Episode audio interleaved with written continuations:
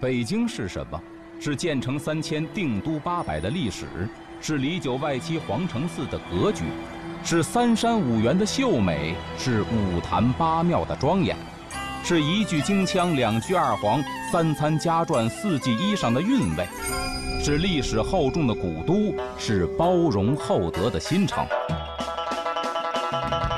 北京尽在 FM 九九六，中国交通广播。阿龙说：“北京，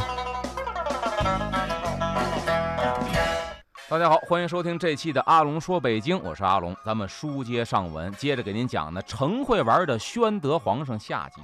昨天节目咱们说了，这宣德皇上可以说开了明朝皇上会玩的一个先河啊，因为之前的皇上呢，开疆拓土、稳定基业，基本上是比较勤政的。到了宣德这儿，喜欢玩，喜欢什么祥瑞之兆，包括说呢，喜欢什么飞鹰走狗、斗蛐蛐。昨天说到斗蛐蛐了，说到北京蛐儿不行，怎么办呢？下令了，你呀，苏州知府帮着我派的这俩太监给我去逮蛐蛐，进献一千只上好的蛐蛐，这可要了命了，一千只啊！地方官员，皇上说话，您这叫接旨，您就得去办去。所以这一下呢，摊派给老百姓，苦的可就是老百姓了。这老百姓没办法。满处去这个翻蛐蛐去，甚至有的不惜拆墙，也把这蛐蛐给逮出来。而且呢，您没钱的去逮去吧，有钱的摊派来我就不逮了，我花钱买现成的，就导致啊，这当地的蛐蛐这价格呀，好家伙，几十倍、几十倍的涨。甚至有史料记载说，上好的一个蛐蛐能卖到十几两金子，各位不是银子，是金子，这了不地了。所以，因此啊，也出过很多的惨剧。说当时啊，这地方有一个枫桥的梁长，这枫桥在哪儿呢？很多人学过一首诗，叫《枫桥夜泊》，月落乌啼霜满天啊，江枫渔火对愁眠。姑苏城外寒山寺，夜半钟声到客船。离这寒山寺不远，哎，这说的是枫桥。这个枫桥有一梁长，这梁长什么职务呢？咱就可以理解为啊。这个粮仓的管事儿的啊，在市面上就看到一个不错的蛐蛐，一想自个儿这上司摊派任务了，必须得交上去，怎么办呢？就想买这蛐蛐，张嘴一问，吓回来了，价格太贵了，家里没钱怎么办呢？回到家一看呐，这院里马棚里边还拴着一匹高头大马，一看这个换那蛐蛐差不多。怎么办呢？一咬牙一跺脚，没办法，咱得交差呀！把这马解下来，到集市上就跟那卖蛐蛐的，俩人可就换了，拿一匹马可换了一个蛐蛐，端着这个盆回来，到家里边往桌上一搁，还嘱咐这个媳妇儿看好了，明天我去交差去，就拿这个东西，千万别让他跑了，也别弄死。这是我拿马换回来的一个蛐蛐。说完了，这两长呢又去上班去了。他媳妇儿啊，也不是手欠。有句话说得好嘛，“好奇害死猫”，就琢磨了蛐蛐咱见过，拿一匹马换的蛐蛐，那什么样啊？这可没见过。要不然开开眼，反正丈夫上班也走了，过来把这蛐蛐盆这盖儿可就打开了。各位，这会玩的跟不会玩的不一样。这会玩的打开盖儿，他是错着这个沿儿，慢慢的往后拉，拿眼睛看看这蛐蛐到底趴在哪儿，不能让它蹦了。这位倒好，咔嚓一下。把这盖掀了，你想啊，咱小时候逮过蛐蛐儿，对吧？拿手电筒啪一照，突然一见了光，这蛐蛐嘣儿吧就乱蹦。他这一下把盖掀了，见了光了，这蛐蛐嘣儿一下打盆里蹦出来，蹦出来，这个妇女可就手忙脚乱了。为什么？第一呢，这女孩比较怕虫子；第二，一个嘣儿吧乱蹦啊，它不好逮。这逮蛐蛐是一技术活，对吧？逮得好的全须全影儿，这须子都不带折的。逮得不好的，别说须子折了，啪一摁，这蛐蛐死了，所以不敢下手，就眼看着蛐蛐嘣儿吧乱蹦，心里着急。这蛐蛐蹦着蹦着，就奔院里那墙角蹦去了。说时迟，那时快呀，呲溜一下，钻在墙缝里边，这蛐蛐可就跑了。这一下，这女的可着了急了，怎么办呢？在家里边啊，好泣不成声，一直到丈夫下班回来，一看媳妇坐这儿哭，桌上摆着这个盆儿，盖儿是掀开的，心想坏了。大事不妙啊！就问他媳妇到底怎么回事？说你不是走了吗？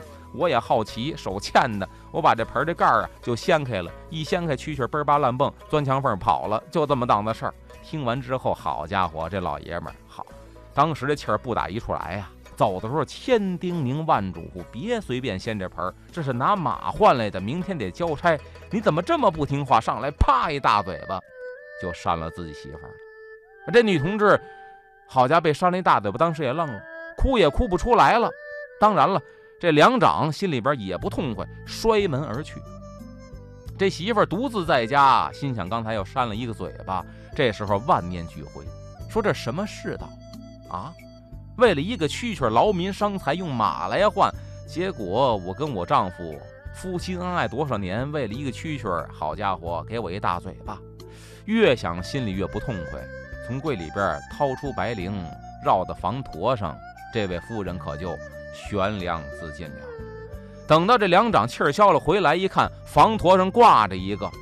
完了，当时万念俱灰，蛐蛐也跑了，马也跟人换了，媳妇儿也上吊自杀了。摘下来一看，都已经冰凉了。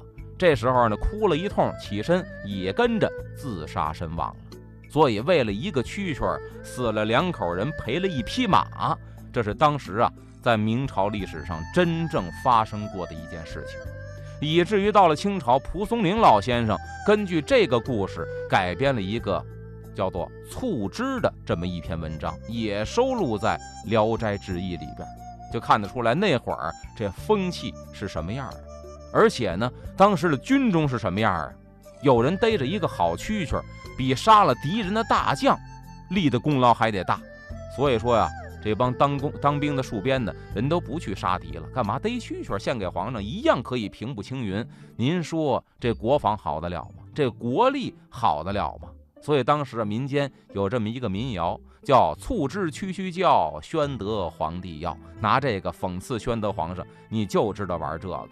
而且呢，还这个《万历野获编》里边也写到过什么呀？说这个秋声满院月黄昏，啊，相近熏炉闭殿门，御史江南新进种，罗巾轻视呛金盆。什么呀？就是说这天都已经黑了。秋天的时候啊，这个香炉都已经烧尽了香，已经是没有香这儿冷灰了。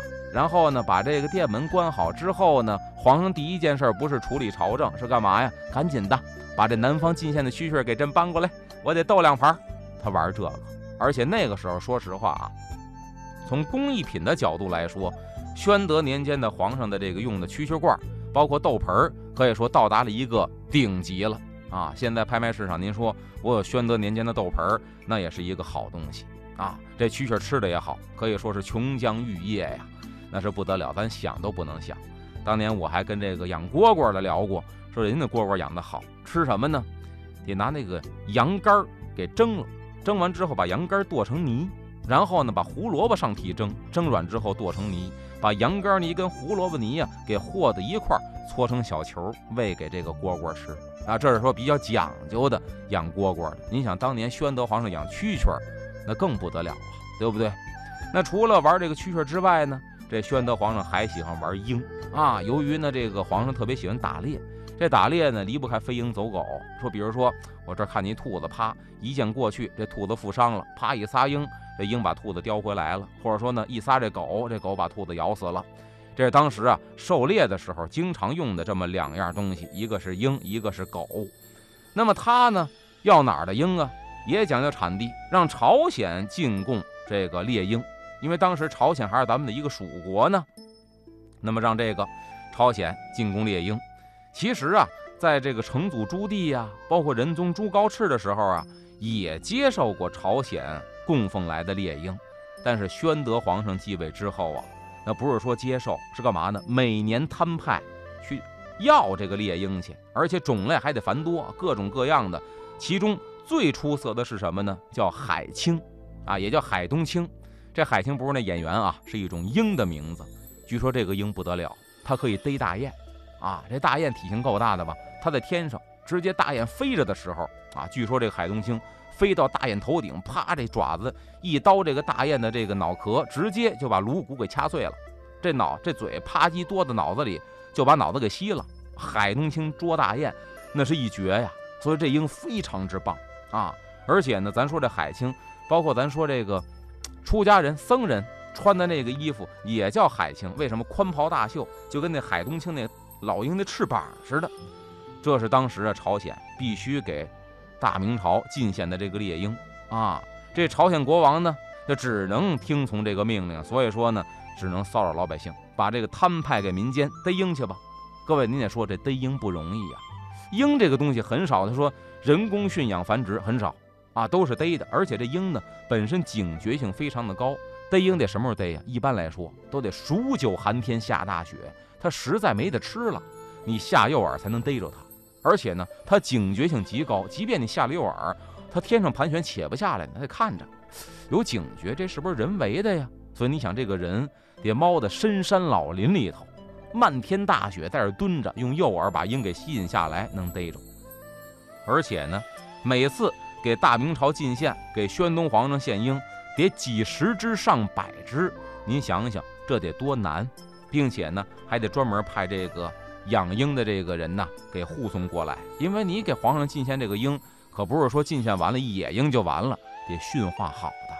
这鹰啊得熬它，俩人倒班啊，人俩倒班呢，晚上让鹰不能睡觉，它一困就扒拉它，一困就扒拉它，直到把这鹰的所有的傲骨锐气都给它消磨没了，然后呢乖乖的听人话。这过程也相当的难熬啊，都是驯化好的。当然，对鹰来说也太残忍了啊！这鹰进献来了之后，当然那会儿不像现在，您说坐动车来，您说坐飞机来，没有啊，只能说驾着车来。那半道上不少鹰就死在途中了。这宣德皇上呢，道义心宽，还安慰人家呢。怎么说呢？原话说：“死了不防，人能说话又能吃药，尚且病死，何况禽兽？”这话倒讲理。后半句。这朝鲜使臣一听，心凉了一半。什么呀？说你们不必在意，只要多补一些家鹰献来就行。哦，还要啊？没辙呀，他就得要。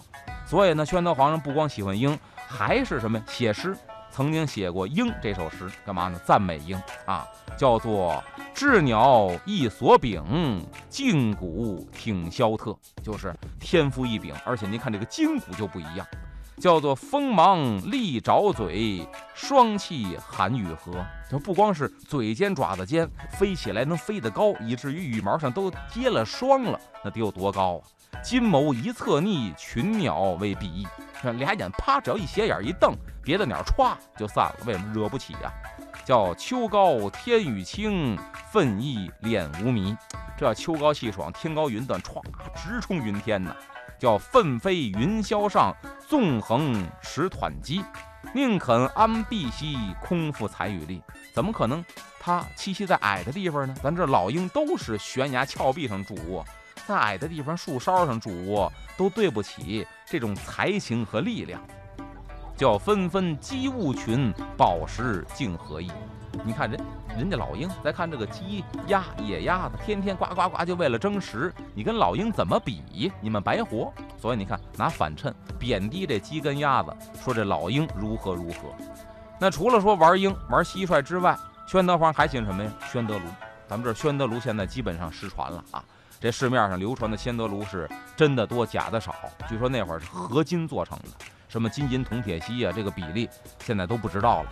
烧出来之后是珠光宝气呀，好家伙，这炉子不得了啊，非常的温润。当然现在也已经没了啊。这就说的呢，当时这个皇上是多么的喜欢这些个玩意儿。除了这些个什么飞鹰啊、走狗啊、养蛐蛐之外，这皇上还喜欢什么呢？喜欢奇花异草啊。说这个自宣德年间呢，这朝廷里边开始对这个。花鸟鱼虫啊，包括一些鸟兽，这些个需求量非常的大，所以呢，当时内官啊，就是太监干嘛呢？替这个皇上出去去采办这个事情，到民间接踵而至，所以老百姓啊是民赖休息，什么意思？老百姓是不得休息啊，刚干完一单又得干一单，皇上喜欢你就得给进献，一直到什么时候这风气好转了呢？就是宣德皇上一嘎嘣。然后呢，英宗皇帝继位，这大太监王振专权的时候，这种游乐的风气啊，才刹住车。但是也不能不说，这王振也不是什么好东西。最后英宗被俘，也是因为王振胡出主意。那么除了这之外，咱们看啊，宣宗皇帝还喜欢什么呀？喜欢这种荒唐的娱乐方式。可以说呀，这宣德皇上是一个特别好疯的人，疯玩玩起来是没边没沿，甚至呢以戏弄人为一个喜好。这个呀也反映出来，在宣德年间呢，可以说大臣跟皇上之间呢，说实话这关系呀比较融合，不是说皇上一瞪眼全都害怕，是什么呀？咱们只要陪皇上疯玩玩嗨了，咱们就好了啊。但另外一方面得反映出来，就对于组织礼乐。这种践踏，包括伦理的践踏，可以说也是到达了一个巅峰。咱们都知道啊，这个景泰皇帝啊，代宗景泰就喜欢干嘛呀？往地下撒点什么金豆子、银豆子、银叶子，然后呢，大臣们哄抢，这皇上自己高兴，就喜欢看这大臣呢，帽子掉一地，踩掉了鞋，这是慌慌张张这种样子，他以这为乐。那么这种荒唐的娱乐行为，实际上是他爸爸宣德皇上啊，那是根儿就开了先例了。所以说呢，谁养的随谁，哈，真是随他爹了。话说，有这么一天，这宣德皇帝啊，到这使馆去视察去了。这使馆可不是说咱现在说的外国大使馆啊，是这个史料编写馆啊，去那儿视察去了。大臣们，你想啊，能写史的这帮大臣，应该说是比较老学究的这种大臣。大臣一看皇上来了，必然得簇拥到一块迎接皇上啊！哎，大臣在底下站成一排啊，皇上在上边训话。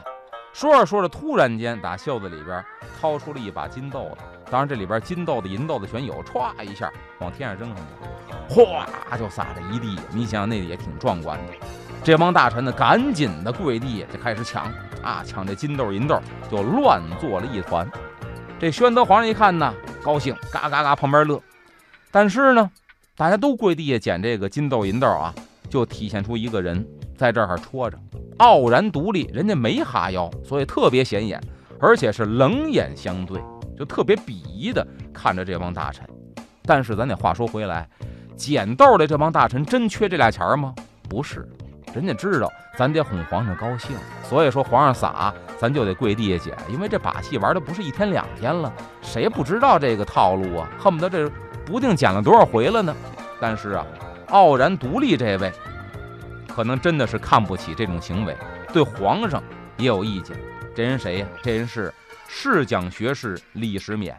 这侍讲学士啊，明代的时候是从五品的官员，任职于内阁或者是翰林院，主要任务呢是为这个文史编修，包括呢这个编修和这个检讨，所谓检讨就是校对啊，干这些事情。李世勉，这宣德皇上一看，哟呵，这谁呀？